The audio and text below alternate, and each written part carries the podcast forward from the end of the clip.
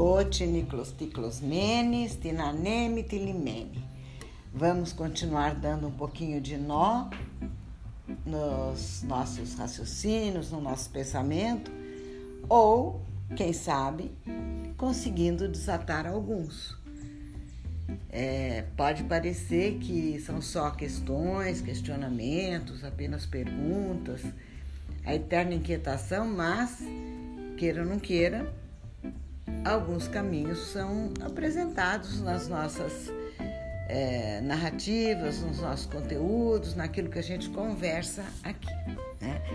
Eu não seria tão temerária a ponto de colocar vocês, meus netos, diante de questões insolúveis.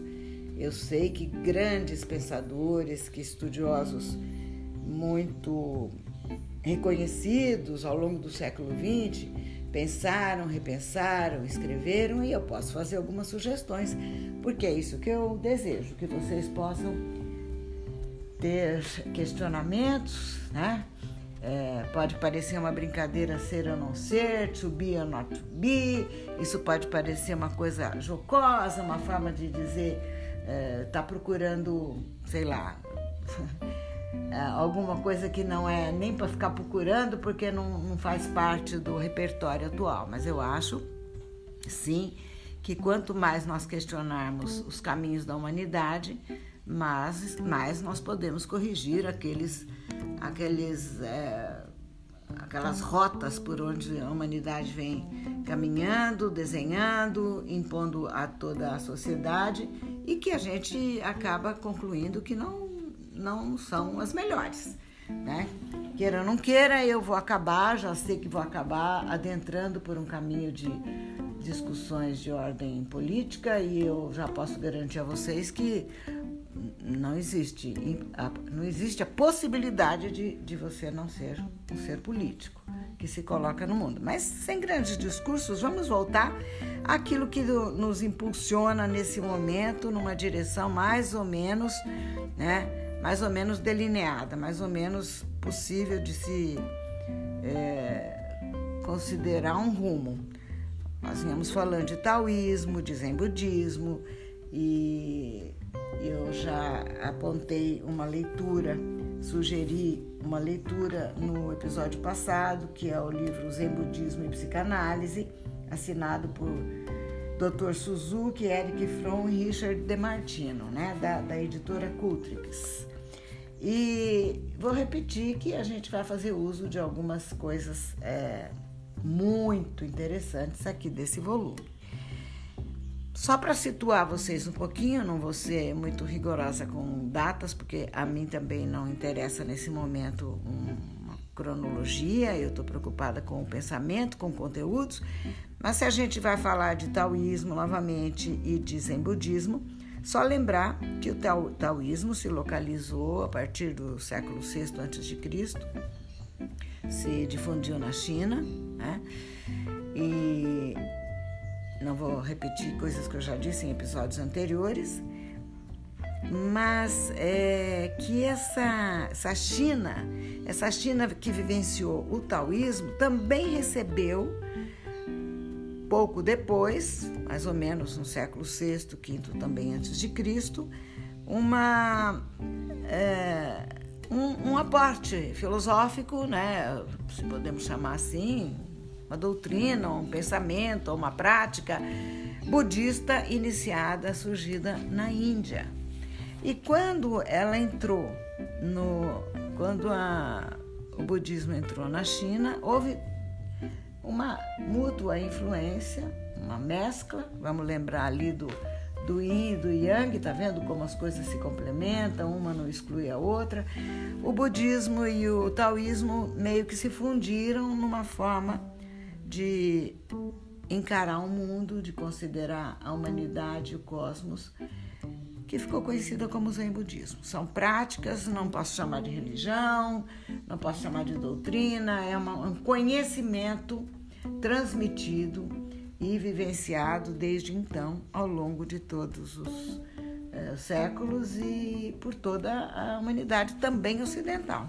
Foi se, se tornando conhecido. Então, é, quando a gente procura conhecer um pouco mais do ser humano, e no meu caso, assim, intrigada sempre com a, a questão de como o ser humano pode se aprimorar e aprimorar a sociedade em que vive, a gente tem que pensar em alguns pensadores e estudiosos como esse que eu citei. O, o doutor Suzuki é, é especialista em, em Zen Budismo. O Eric Fromm, que é a vovó, explorou o máximo que pôde enquanto era jovem, porque ele é um filósofo, um psicanalista, um sociólogo alemão do tempo do início do século XX. A vovó é quase é quase dessa época. A vovó estudou na universidade e leu muita coisa do Eric Fromm. Ele, ele vinha de encontro a algumas indagações, a alguns questionamentos muito próprios da juventude naquela década de 60.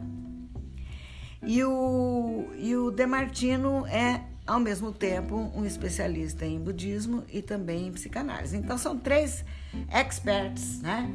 Três expoentes nas suas, na, na, nessa questão que a gente aborda agora.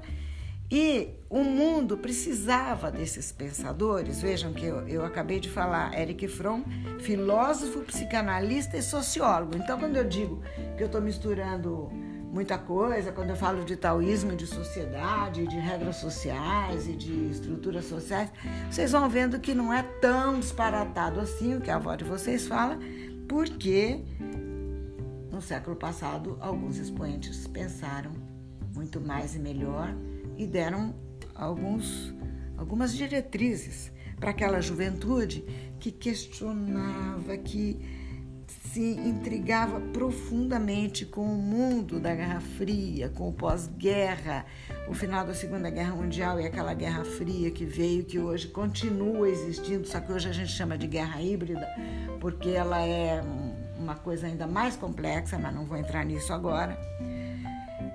Tudo aquilo era uma novidade para os jovens. E assim como a humanidade procurava reafirmar a sua liberdade, a sua essência humana depois daquele é, disparate, daquela tragédia que foi a Segunda Guerra Mundial e é, movimentos é, como o nazismo e o fascismo e posteriormente as revoluções é, comunistas, é, que a gente vai, a seu tempo, mostrar também alguns, é, alguns episódios, algumas situações, algumas sociedades que vivenciaram traumas violentos e dores é, de parto para tentar dar à luz a uma sociedade melhor. Não vamos aqui fazer juízo de valores, mas as sociedades humanas, uh, os grupos humanos na década de 50, 60 estavam profundamente traumatizados.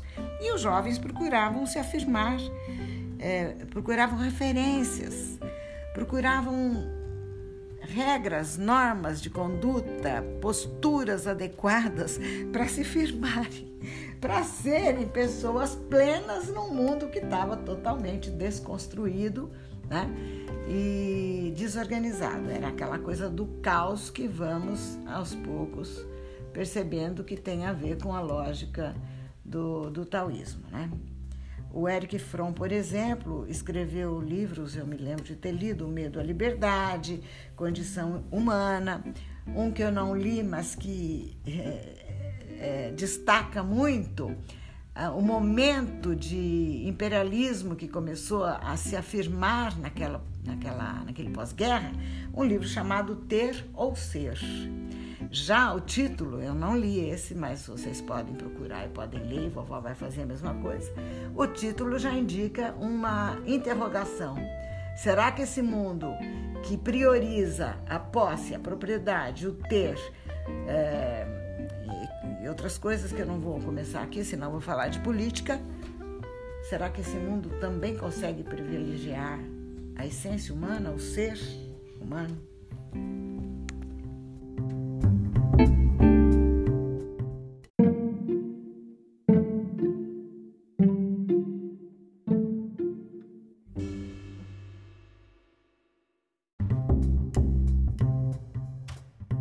Com certeza vocês vão se lembrar que eu já disse que é, para o enfoque oriental, taoísta, e mesmo budistas, em budista, uh, as coisas não são excludentes. Você pode ser e não ser ao mesmo tempo. Algo pode ser e não ser ao mesmo tempo, é, assim como as faces da moeda, né? É, os dois lados, os dois opostos fazem parte de uma unidade. Então vocês vão me dizer, bom, quem sabe se a gente pode ter e ser ao mesmo tempo. Então vamos, vamos por, por partes, tentando raciocinar nas, nas forças que atuam na direção de, de, de integrar ou de desintegrar o ser humano. Vamos caminhando juntos na direção da compreensão disso tudo. E para que a gente possa ter dois parâmetros, eu vou dizer para vocês aqui que, já que estamos falando de, de unidades, de partes complementares, do. Uh, dos opostos fazendo parte de uma, de uma realidade só, tá? É, eu quero lembrar que existem duas maneiras que são bem antagônicas, né? no caso, a, a visão oriental do mundo, que é essa possibilidade da fusão do, de tudo, do que é e do que não é numa unidade, e a lógica aristotélica, que é mais própria do mundo ocidental, que é categórica quando diz que se uma coisa é uma coisa, ela não pode ser o contrário daquilo também, né? Ela não pode ser e não ser numa coisa só. as coisas são distintas, elas são. É, os paradoxos não podem fazer parte de uma unidade só. Para não falar bobagem, eu vou ler um trechinho para vocês aqui que eu acho muito importante que vocês conheçam, tá? diz o seguinte, aqui no, no livro que eu mencionei no início e que está na página 119. É, Aristóteles formulou a. Não, desculpa, eu vou ler um pouquinho antes para vocês entenderem melhor. Não abre aspas ainda. A lógica, abre aspas agora. A lógica aristotélica se baseia na lei da identidade, segundo a qual A é A na lei da, na lei da contradição, há não é não há. E na lei da exclusão do meio, há não pode ser há e não há. Como também não pode ser nem há nem não há. Aristóteles formulou-a: é impossível a mesma coisa ao mesmo tempo pertencer e não pertencer à mesma coisa e no mesmo sentido. Este, portanto, é o mais certo de todos os princípios. Isso é o que diz Aristóteles. É difícil, né? É difícil, mas eu acho que transmiti a vocês um pouquinho da ideia é, que eu pude apreender. Ou uma coisa é uma coisa, ou ela não é essa coisa, certo? Porém, agora eu vou continuar lendo, só que o raciocínio é, não é meu, e sim do é, especialista que fala aqui, que, que justamente no caso é o trecho da contribuição, da participação do Eric Fromm neste volume. Então, abrindo aspas para Eric, Eric Fromm. Em oposição à lógica aristotélica, existe o que se poderia denominar a lógica paradoxal, que supõe que há e não há não se excluem um ao outro, um ao outro como predicados de X. A lógica paradoxal predominou no pensamento chinês e hindu, na filosofia de Heráclito e ainda sob o nome de dialética no pensamento de Hegel e Marx. O princípio geral da lógica paradoxal foi claramente descrito em termos gerais por Lao Tse. Palavras que são rigorosamente verdadeiras parecem ser paradoxais e por Xuan Tzu. O que é um é um, o que é não um também é um. Isso tudo, esse Xuan Tzu também foi um, sábio do século IV a.C., posterior a, posterior a Lao Tse. Fecha aspas é, para esse comentário, porque eu sei que, que vocês vão querer pensar um pouquinho nisso. Enquanto vocês pensam nisso, eu vou, vou lembrar que para vocês pode parecer um, uma polêmica desnecessária, esdrúxula, até onde, onde isso vai nos levar, mas eu, eu garanto a vocês que nenhum jovem em 1960 tinha outra preocupação, outro, outra, pelo menos os que né, eram mais estudiosos, mais curiosos, mais inquietos com a realidade, não, não entravam facilmente numa forma que a sociedade é, oferecia, impunha. Aliás, nós vamos falar disso logo. Esses jovens procuravam se afirmar, eles queriam afirmar a própria identidade, eles queriam se situar, conhecer o mundo onde eles viviam profundamente e se afirmar. E, con, e conquistar uma liberdade, viu o, o nome do, do, livro que eu citei, né, do Eric Fromm, O Medo à Liberdade? Mas eles queriam a liberdade, os jovens. Queriam a liberdade porque eles sabiam que a liberdade está relacionada ao eu essencial, ao eu com maiúsculo, a quem nós somos verdadeiramente no cosmos. Não podemos permitir, pensavam os jovens naquela época, e a avó de vocês não envelheceu o suficiente ainda para não pensar mais como jovem. Penso ainda que nós não podemos permitir que uma sociedade imponha uma, uma, uma estrutura socioeconômica organizada politicamente, tal como a nossa, essa que nós vivemos, imponha. É, modos de ser, de sentir, de agir, de se relacionar com o mundo e com o outro às pessoas como tem sido feito nos últimos nas últimas décadas.